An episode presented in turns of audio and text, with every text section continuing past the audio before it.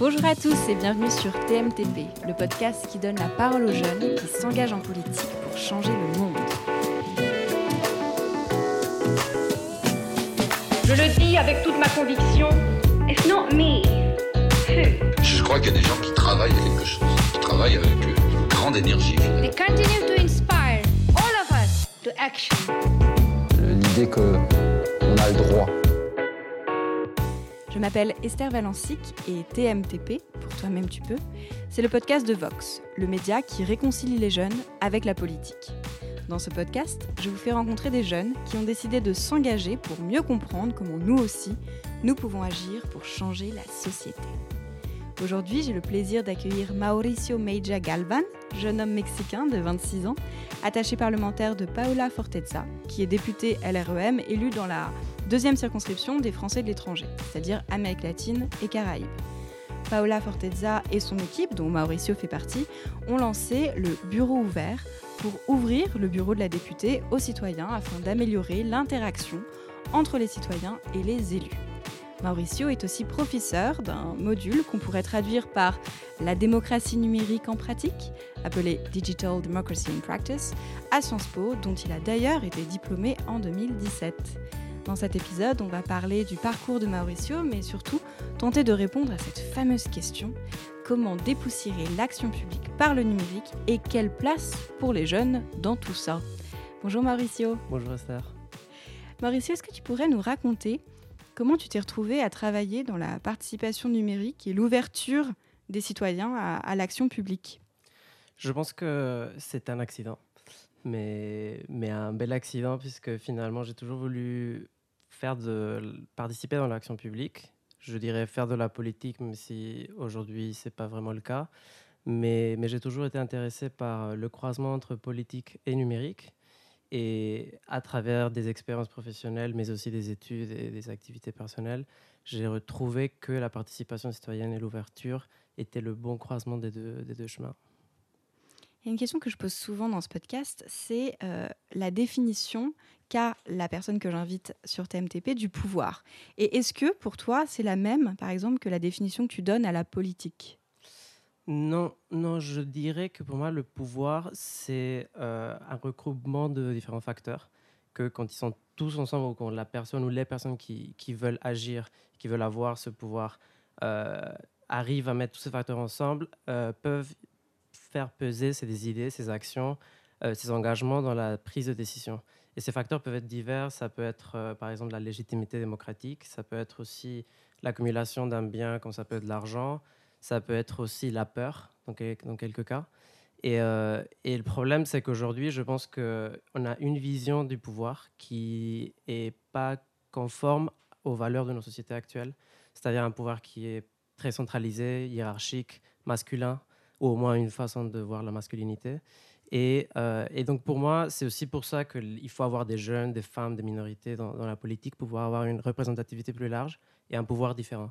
Et donc du coup, la politique, pour moi, c'est différent puisque c'est plus le théâtre, la façon de faire, la méthodologie de ce pouvoir. C'est-à-dire, par exemple, euh, toute cette relation avec les institutions, l'institutionnalisation du pouvoir, comment euh, les idées sont discutées, sont débattues, comment on arrive à un consensus. Tout ce protocole, tout ce théâtre qui est euh, de pouvoir arriver à mener les idées à l'action, ça c'est pour moi la politique.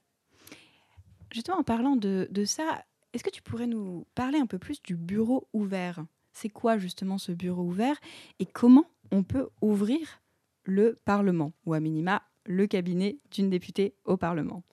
Le Bureau vert, c'est une initiative qu'on a commencé presque au début de, la mandature, donc 2017.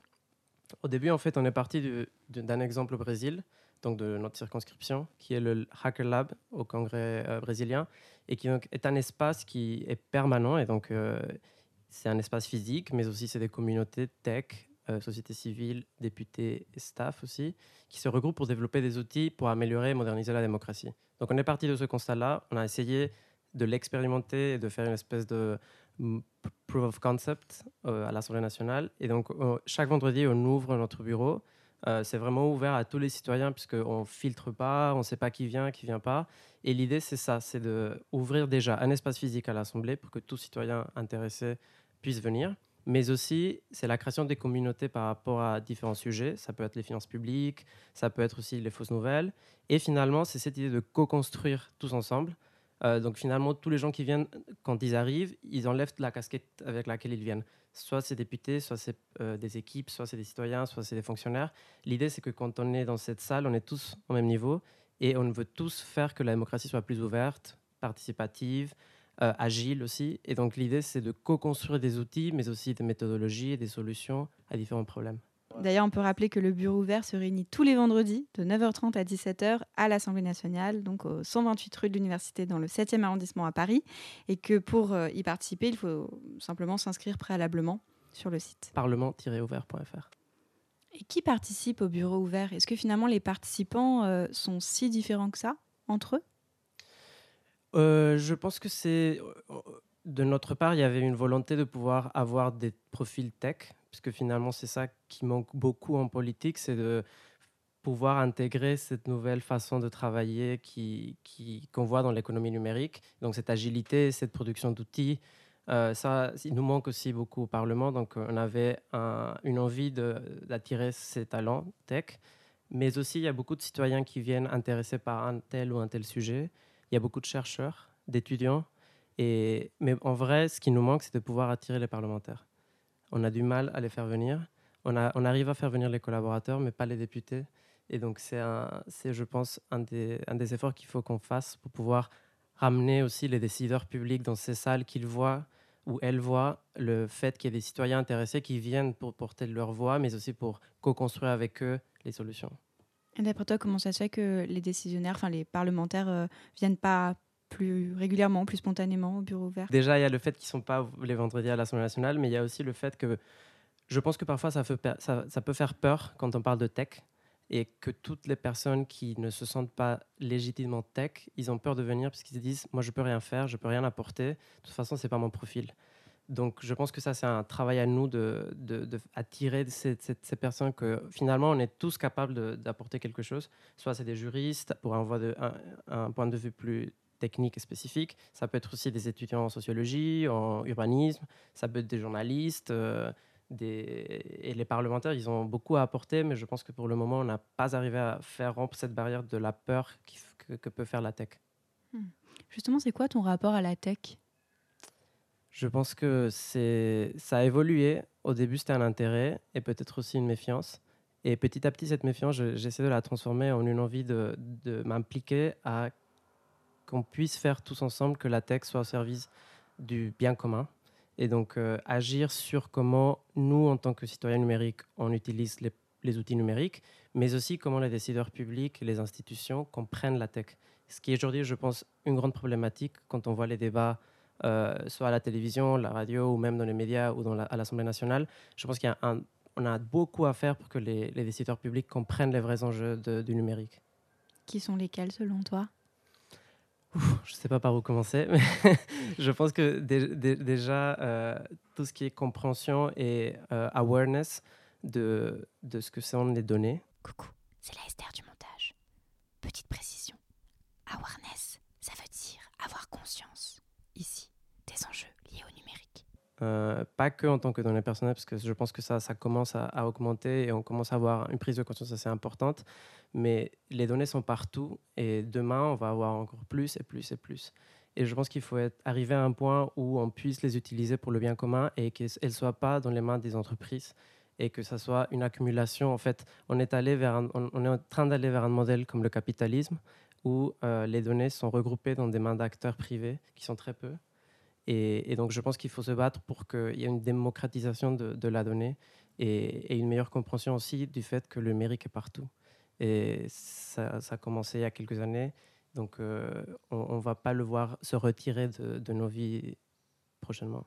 Ça fait plusieurs années, environ trois ans que tu travailles dans ce domaine. Euh, action publique d'une part et numérique d'autre part, est-ce que c'est toujours le, choc des cultures Ou est-ce que euh, ça, ça, commence à, être quelque chose qui est admis d'incorporer le numérique dans l'action publique et, à dialoguer plus entre tech et par exemple euh, action, service public Je pense que oui, je pense que même si moi je, je- critique le fait que beaucoup de décideurs publics ne comprennent pas la tech, il faut quand même voir l'évolution qu'il y a eu dans- pendant les dernières années. Euh, si on prend déjà la loi pour une république numérique jusqu'à aujourd'hui, on a beaucoup avancé. C'est un sujet, par exemple, dans les médias, je pense qu'il n'y a pas un jour où il n'y a pas une- un article sur quelque chose qui est en lien avec le numérique et la politique. Hier, Charline, j'étais dans le futur. Voilà, dans le, dans le turfu, comme on dit, puisque j'étais au meeting de l'hologramme de Jean-Luc Mélenchon. Et oui, c'est dédoublé, Jean-Luc, on l'a dit. Et finalement, je pense qu'on on- petit à petit, on arrive à faire que tout le monde comprenne que la politique et la tech sont ensemble. Finalement, il y a de la politique dans la tech et il y a de la tech dans la politique. Et, aujourd'hui, euh, je pense que il faut faire attention aussi à ne pas penser que le numérique va résoudre tous les problèmes de l'action publique. Ça peut aider, ça peut agiliser, ça peut faciliter, ça peut moderniser finalement, ça peut le mettre à jour, mais tous les problèmes systémiques, par exemple la crise des gilets jaunes, ne va pas être résolue grâce au numérique. Ça peut aider, mais ce n'est pas la solution. Pour revenir et finir sur euh, le bureau ouvert, concrètement, finalement, comment ça se passe? C'est-à-dire, euh, voilà, tu- on a parlé de tech, donc des- ça est ouvert aux profils qui, sont, qui ont une appétence pour la tech. Mais alors, comment ça se passe? Qu'est-ce que vous faites? Comment, Est-ce que tu peux nous décrire un vendredi Euh, comment, comment ça se passe? Ouais, bien sûr. Bah, par exemple, euh, on a produit des outils. Ça commence toujours par une idée. Donc, soit c'est nous qui apportons une idée ou un problème, et donc on cherche à, à co-construire la solution. Soit c'est des citoyens ou des associations qui viennent avec un projet ou une idée. Et donc, par exemple, nous, on avait une idée qui est de dire les députés, ils ont aujourd'hui une possibilité d'interroger le gouvernement à travers ce qu'on appelle les questions écrites.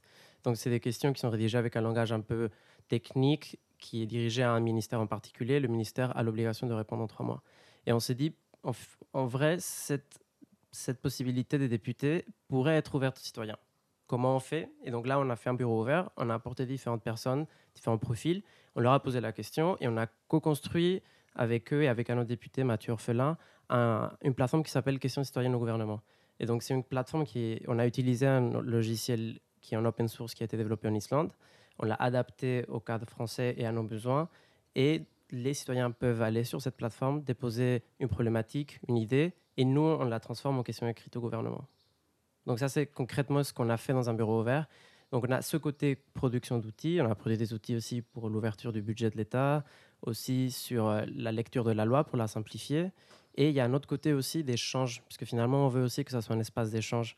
Et nous, on rapo- de ramener des gens avec des projets intéressants, intéressants comme par exemple euh, la lutte contre les fausses nouvelles. Et donc, on échange sur ce sujet avec différents projets, différents points de vue. Et on essaye tous de co-construire un peu une vision de qu'est-ce qu'il faudrait faire pour pouvoir après emmener ça au Parlement et agir sur ces questions-là. Alors, le bureau ouvert, ça fait partie euh, d'une initiative plus large qui est le gouvernement ouvert. Est-ce que tu peux nous en dire plus euh, sur ce sujet? Le gouvernement ouvert, c'est une pratique qui, ça fait plus de 10 ans, 10 ans qui, qui existe. En fait, c'est l'idée de dire, aujourd'hui, il faut que le gouvernement soit plus ouvert aux citoyens. Et cette ouverture passe par trois piliers, c'est-à-dire l'ouverture à travers, par exemple, la transparence. Euh, la transparence de l'action publique pour être plus redevable. Ou, il y a ce mot en anglais qui est difficile à traduire en français, qui est accountability. L'accountability, dans ce cadre, ça signifie que les élus doivent rendre des comptes aux citoyens sur leurs actions. Donc il faut plus accountability et donc à travers la transparence, l'open data, etc. Il y a un deuxième pilier qui est la collaboration. Et donc euh, cette idée de ramener des citoyens dans la décision publique à travers des consultations, à travers des conventions citoyennes.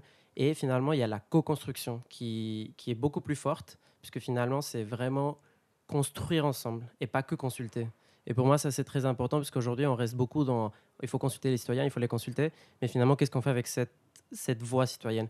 Et c'est cette co-création qui est importante, parce que c'est le fait d'admettre que les citoyens peuvent participer à la voie publique.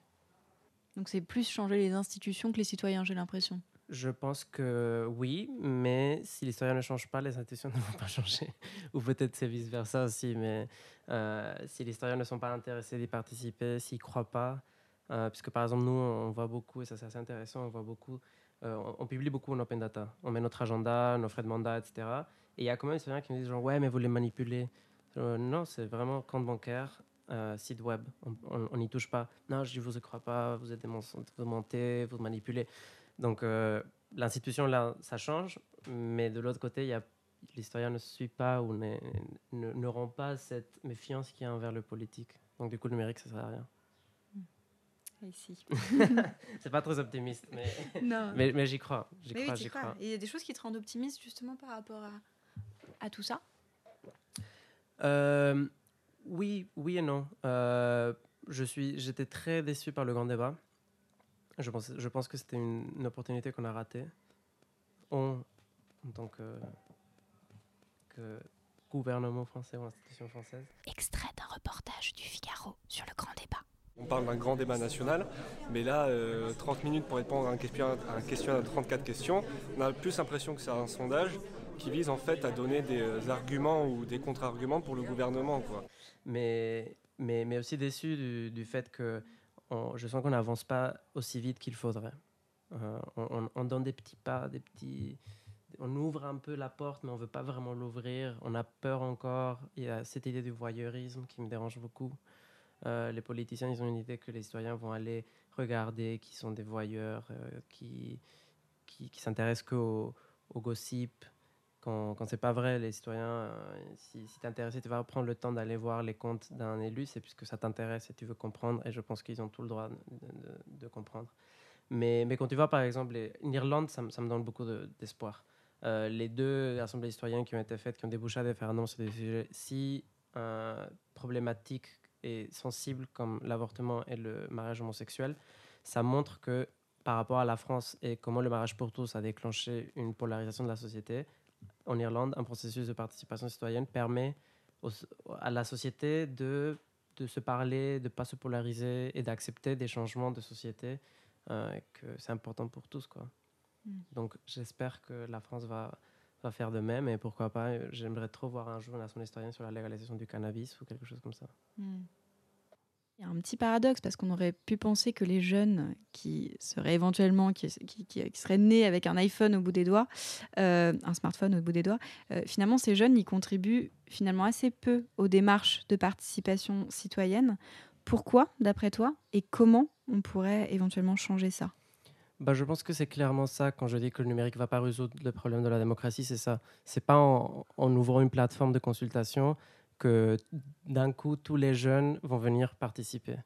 Euh, je pense qu'ils ne participent pas puisque finalement ils ne se sentent pas représentés par, par la politique, par les politiciens, par, les, élus euh, et même le gouvernement. Donc euh, je pense que même si, oui, il faut faire un effort d'aller les chercher à travers des outils numériques puisque peut-être ils vont se sentir plus à l'aise que dans une salle publique, mais il faut aussi faire un effort de leur parler de sujets qui leur intéressent. Quel conseil tu donnerais justement à un jeune qui, qui, voudrait un peu faire comme toi, qui voudrait euh, voilà, s'engager en politique par le biais du numérique? Quels conseils, quelques, quels petits tips tu lui donnerais? Je pense que il faut oser. Il faut vraiment oser à, à ne pas avoir peur d'aller frapper aux portes, d'aller parler aux gens. Euh, il ne faut pas avoir peur de, de parler quand on est en public, parce que finalement, on se sent un peu toujours délégitimisé puisqu'on est jeune, puisqu'on n'a pas beaucoup d'expérience. Et finalement, de ce que j'ai vu, finalement, l'expérience de jeunes et le point de vue des jeunes est riche et, et très important aujourd'hui, puisqu'il faut diversifier ces points de vue, il faut ramener un peu de, nouveauté, de fraîcheur dans la- l'action publique. Donc je pense que c'est vraiment oser d'y arriver, d'essayer. C'est pas facile. Je pense que c'est il y a des fois on va gagner, on va perdre, ça va nous plaire, ça va pas nous plaire. Et deuxième, dans un deuxième temps, oser à parler, à prendre la parole, à essayer, à proposer des trucs. Le syndrome de l'imposteur, qu'est-ce que c'est? Eh ben, c'est une bonne grosse daube et on devrait tous arrêter de faire ça. Toi, par ton, ton expérience, tu es quelqu'un de jeune, t'as 26 ans, on l'a dit en introduction. Comment tu as réussi justement à dépasser tous ces blocages que peuvent avoir d'autres personnes jeunes? Euh, je pense que par exemple pour euh, mon premier stage, euh, et c'est là que j'ai découvert euh, le numérique et l'action publique à Etalab, j'ai- je me suis dit que j'allais oser et j'ai envoyé des messages directs sur Twitter à, à toutes les personnes qui travaillaient à Etalab. Alors, Tu peux rappeler ce qu'est Etalab pour nos auditeurs? Etalab, c'est la mission du Premier ministre qui est en charge de l'ouverture des données et de la modernisation de, de l'action publique. Et, et donc c'est là que j'ai découvert tout ce qui est le gouvernement ouvert, ce qui est euh, l'open data, ce qui est la participation citoyenne. Et, et donc j'ai osé, j'ai osé, j'ai envoyé des messages, j'ai pas eu peur. Et une fois à Etalab, j'ai aussi osé lever la main, demander des projets, m'investir. euh, et, je fais un peu pareil euh, à l'Assemblée nationale. Il faut, il faut cas- casser un peu les, les, les modèles ou les idées qu'on a préconçues de ce que c'est la jeunesse et ce que c'est l'action publique. Merci Mauricio. L'interview touche à sa fin. J'aimerais savoir en dernière question, qui est-ce que tu aimerais écouter, entendre sur ce podcast, sur toi-même tu peux, dans un prochain épisode peut-être Je pense que si je suis topique, ça serait génial d'avoir Greta Thunberg, parce que finalement, c'est clairement ce qu'il faut. C'est des jeunes, des jeunes femmes qui osent, qui, qui vont au-delà des, des rôles d'un jeune qui doit aller à l'école pour pouvoir réussir, et, et surtout sur un sujet qui est clé, qui est le changement climatique, où on a vraiment besoin de jeunes. Tu as son contact? Non. Bon, bah, on trouvera par nos propres moyens. Merci beaucoup, Mauricio, Merci à toi. et à bientôt. Merci beaucoup d'avoir écouté cet épisode jusqu'au bout. Si ce podcast vous plaît, n'hésitez pas à laisser un commentaire gentil sur votre application de podcast préférée et à noter le podcast 5 étoiles, c'est ce qui nous aide le plus. Si vous souhaitez aller plus loin, cliquez sur le lien dans la description de cet épisode pour rejoindre le programme Toi-même tu peux c'est-à-dire pour recevoir chaque nouvel épisode du podcast directement dans Facebook Messenger, accompagné d'un quiz pour vous tester. Par exemple, cette semaine, grâce au quiz, vous en apprendrez encore davantage sur les sujets abordés dans cet épisode.